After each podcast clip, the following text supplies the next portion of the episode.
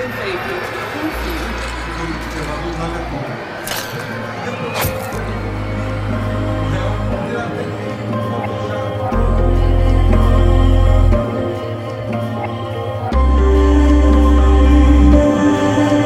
Olá pessoal, eu sou a Pamela Armeliato, esse é o Atlas dos Crimes. Prontos para mais uma página de conhecimento? Bom, hoje eu vou trazer um caso é, que já me fizeram esse pedido antes do massacre escolar que eu fiz aquela linha do tempo. Então eu não poderia passar batido porque é, se a gente olhar por fora como se fosse um experimento de Frankenstein. Mas a vítima foi muito guerreira e a gente pode muito se espelhar na força de vontade dela. Coloque seus fones de ouvido e preparem-se porque hoje a gente vai ouvir o caso de Alison Bota.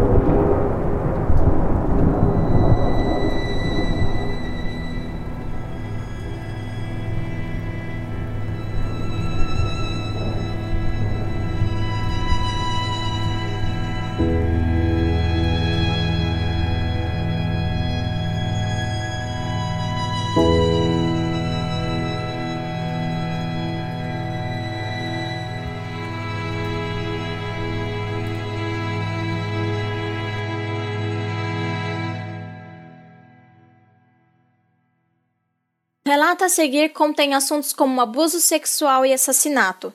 Caso não se sinta bem, peço que não prossiga com o episódio de hoje.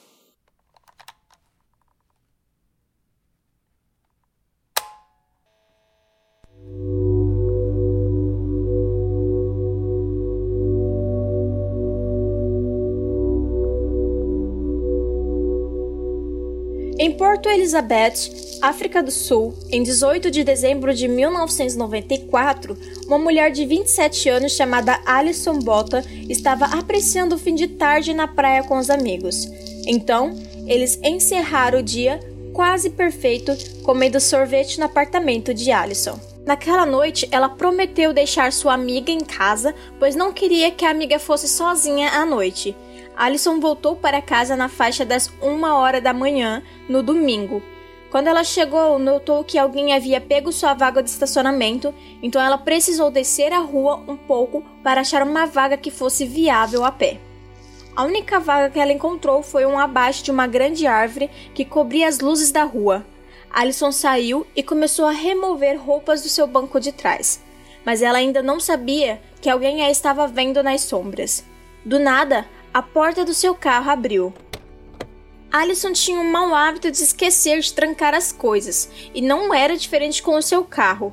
O homem entrou nele com calma e disse para não se mover, ou senão ele a mataria. Ela reparou que ele estava com uma faca, então concordou com calma e trocou de lugar com a cadeira de motorista com ele. Então ele começou a dirigir enquanto partia. Alison olhou pela janela para sua casa no meio da noite, sem saber o que viria acontecer. Após alguns momentos dirigindo, esse homem começou a conversar com Alison amistosamente e disse que seu nome era Clilton e afirmou a ela que poderia ficar calma, que ele não tinha nenhuma intenção de matá-la e apenas precisava do carro. Eles foram conversando e ele explicou que precisaria do carro para encontrar alguém e se comportando, ela sairia do veículo e ela nunca mais o veria. Então Alison disse: Tudo bem. Durante vários momentos na viagem de carro, ela contemplou pular do carro em movimento, mas estava paralisada de medo. Alison então disse ao homem: Olha, vamos facilitar. Você pode ficar com o carro e eu desço aqui mesmo e te entrego os documentos. Contudo, o homem recusou.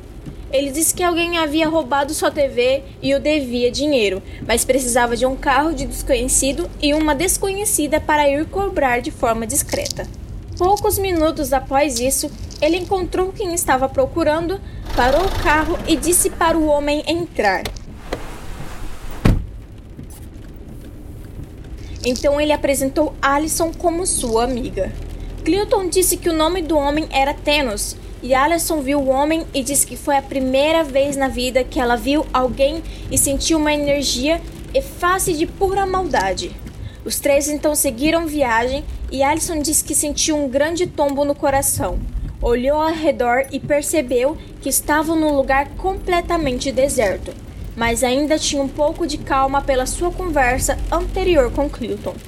Eles pararam o carro na área rural e disseram a Alison que queriam fazer sexo com ela, gostando ou não, então perguntaram se ela pretendia reagir. Ela disse que não sabia lutar e que, ok, tudo bem.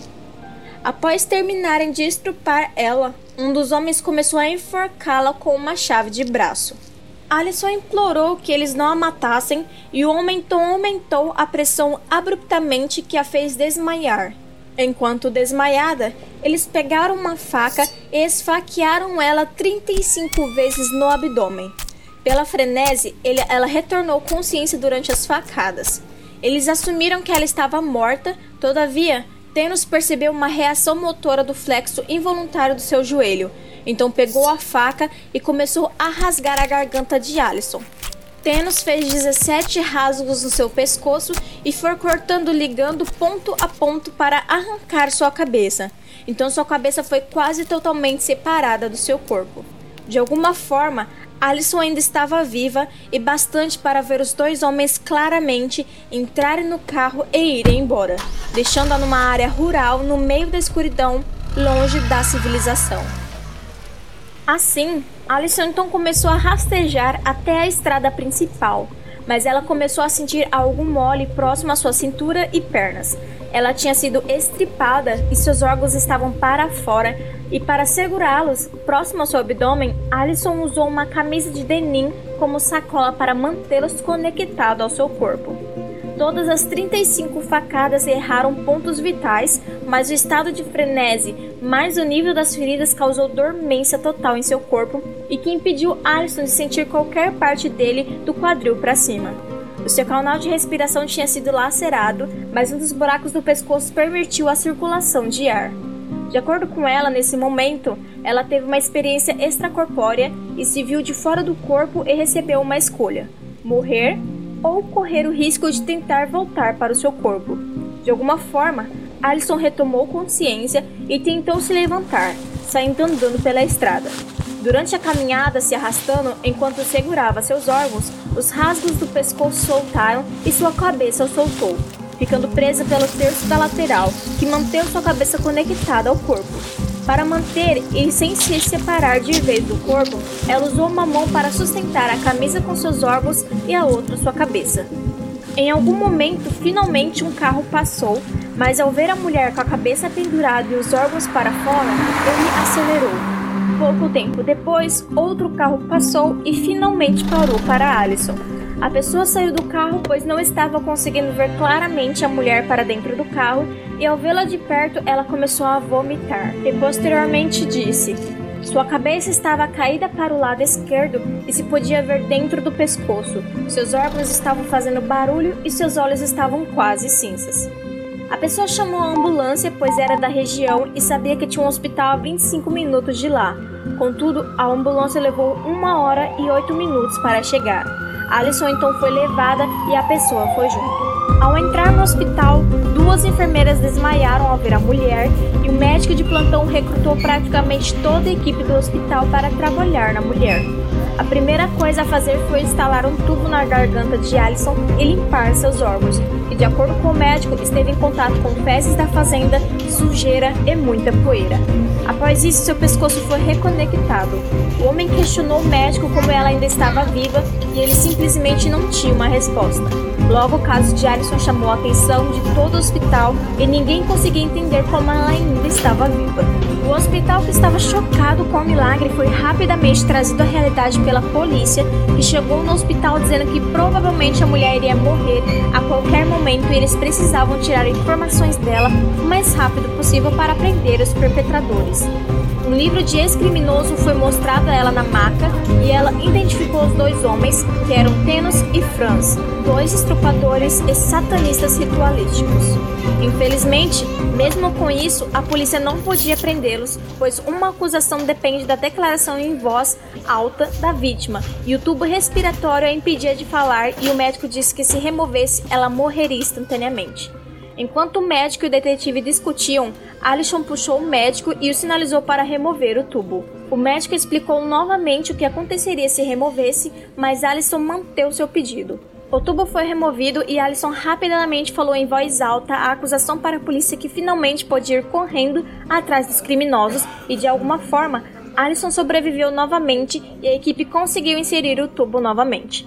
Com o tempo, Alison recebeu alta e sua costura no pescoço sarou e de alguma maneira seu corpo estava funcionando perfeitamente. Contudo, seu útero estava destruído e ela provavelmente nunca teria filhos, de acordo com os médicos. Tenos e Franz foram condenados à prisão perpétua, sem direito a condicional, e atualmente Alison tem dois filhos e recebeu inúmeros prêmios e é uma porta-voz, escritora e discursista sobre sua força e sobrevivência. 21 anos após o caso, o anestesista Dr. David Conley, que prestigiou as operações de emergência para saturar a garganta e o abdômen de Alison, enxugou as lágrimas enquanto descrevia seus ferimentos. O doutor não foi o único a ter sua vida alterada por Alison, e o mesmo aconteceu com o promotor e detetive e a doutora Tian Ellen, que encontrou Alison na estrada e segurou sua mão até a chegada da ambulância. Na época, estudante de veterinária, Ellen decidiu, depois daquela noite, largar o curso e se tornar-se médica e ter um outro filho e o chamou de Alison. Vivendo agora em George, Alison disse que precisou se separar para contar aos filhos o que aconteceu com ela. Eu nunca menti para os meus filhos, e eu não queria que eles descobrissem o que aconteceu pegando o meu livro ou vendo o meu filme. Mas eu nunca disse a eles mais do que eles estavam pedindo. Meu filho mais velho tinha cerca de 5 anos quando perguntou por que eu tinha uma cicatriz ao redor do meu pescoço. Eu apenas disse: Mamãe se machucou, e às vezes quando você se machuca, fica uma cicatriz depois. E isso foi o suficiente. Eles se orientam naquilo que são capazes de digerir. À medida que envelhecem e podem compreender mais, eu irei contar, disse Alison. No início, Alison não queria que o filme do seu caso fosse um docudrama policial horrível, embora não se intimidasse com os acontecimentos horríveis de 1994. Eu estou feliz por ter que estar lá quando eles filmaram a reconstituição, disse ela. O filme inclui uma entrevista com o juiz Chris Jensen, que condenou Franz Doutot e Tenus Crunch à prisão perpétua sem opção de liberdade condicional. Eu precisava deixar claro que eles eram uma ameaça à sociedade e nunca deveriam ser soltos, disse Jason. Isso, entretanto, mudou. Logo depois de começarem a trabalhar no filme, Alison e Carline, que era o diretor, souberam que todos os prisioneiros sentenciados antes de outubro de 2004 haviam se tornado elegíveis para a liberdade condicional. Durante as filmagens, Franz contatou Carline na prisão usando o celular de um carcereiro.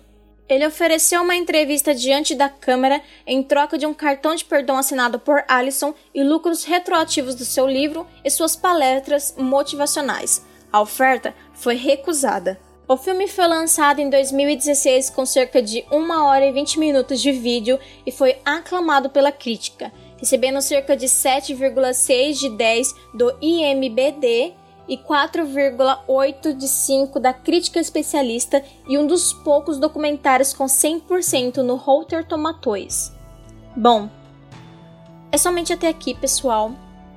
Eu realmente não tenho muito o que falar, porque, cara, ela é guerreira. Ela se a gente olhar por fora, foi como se ela tivesse sido um pouquinho do experimento de Frankenstein, quando o pescoço dela ali, né, soltou.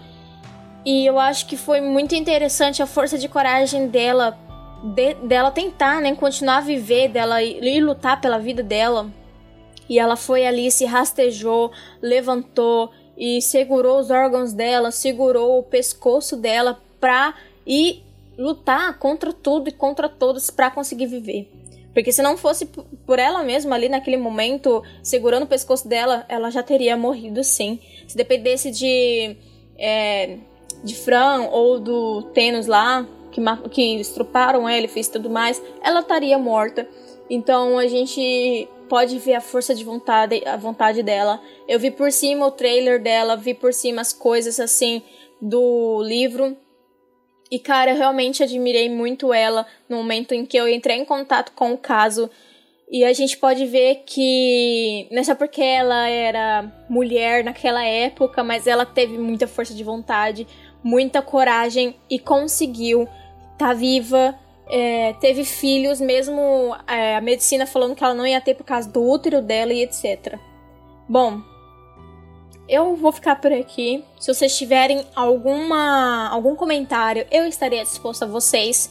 E no próximo caso também eu vou contar um que me pediram, que eu deixei uma caixinha aberta lá no, no Instagram e pediram para mim, então eu vou estar tá contando no próximo também. Durante a semana eu soltarei uma dica. E talvez eu abra uma outra caixinha. Então, se você que tá ouvindo tiver algum caso especial que você queira que eu conte, deixa lá o nome, tá bom? É, quem ainda não tem o meu Instagram é armeliato9874. Ou se quiser também vou deixar o link aqui na descrição do, do episódio de hoje, tá bom? E é isso, pessoal. vou ficar por aqui mesmo, tá bom? Espero os comentários de vocês sobre o caso. E até mais, pessoal. Até o próximo episódio. Até o próximo sábado.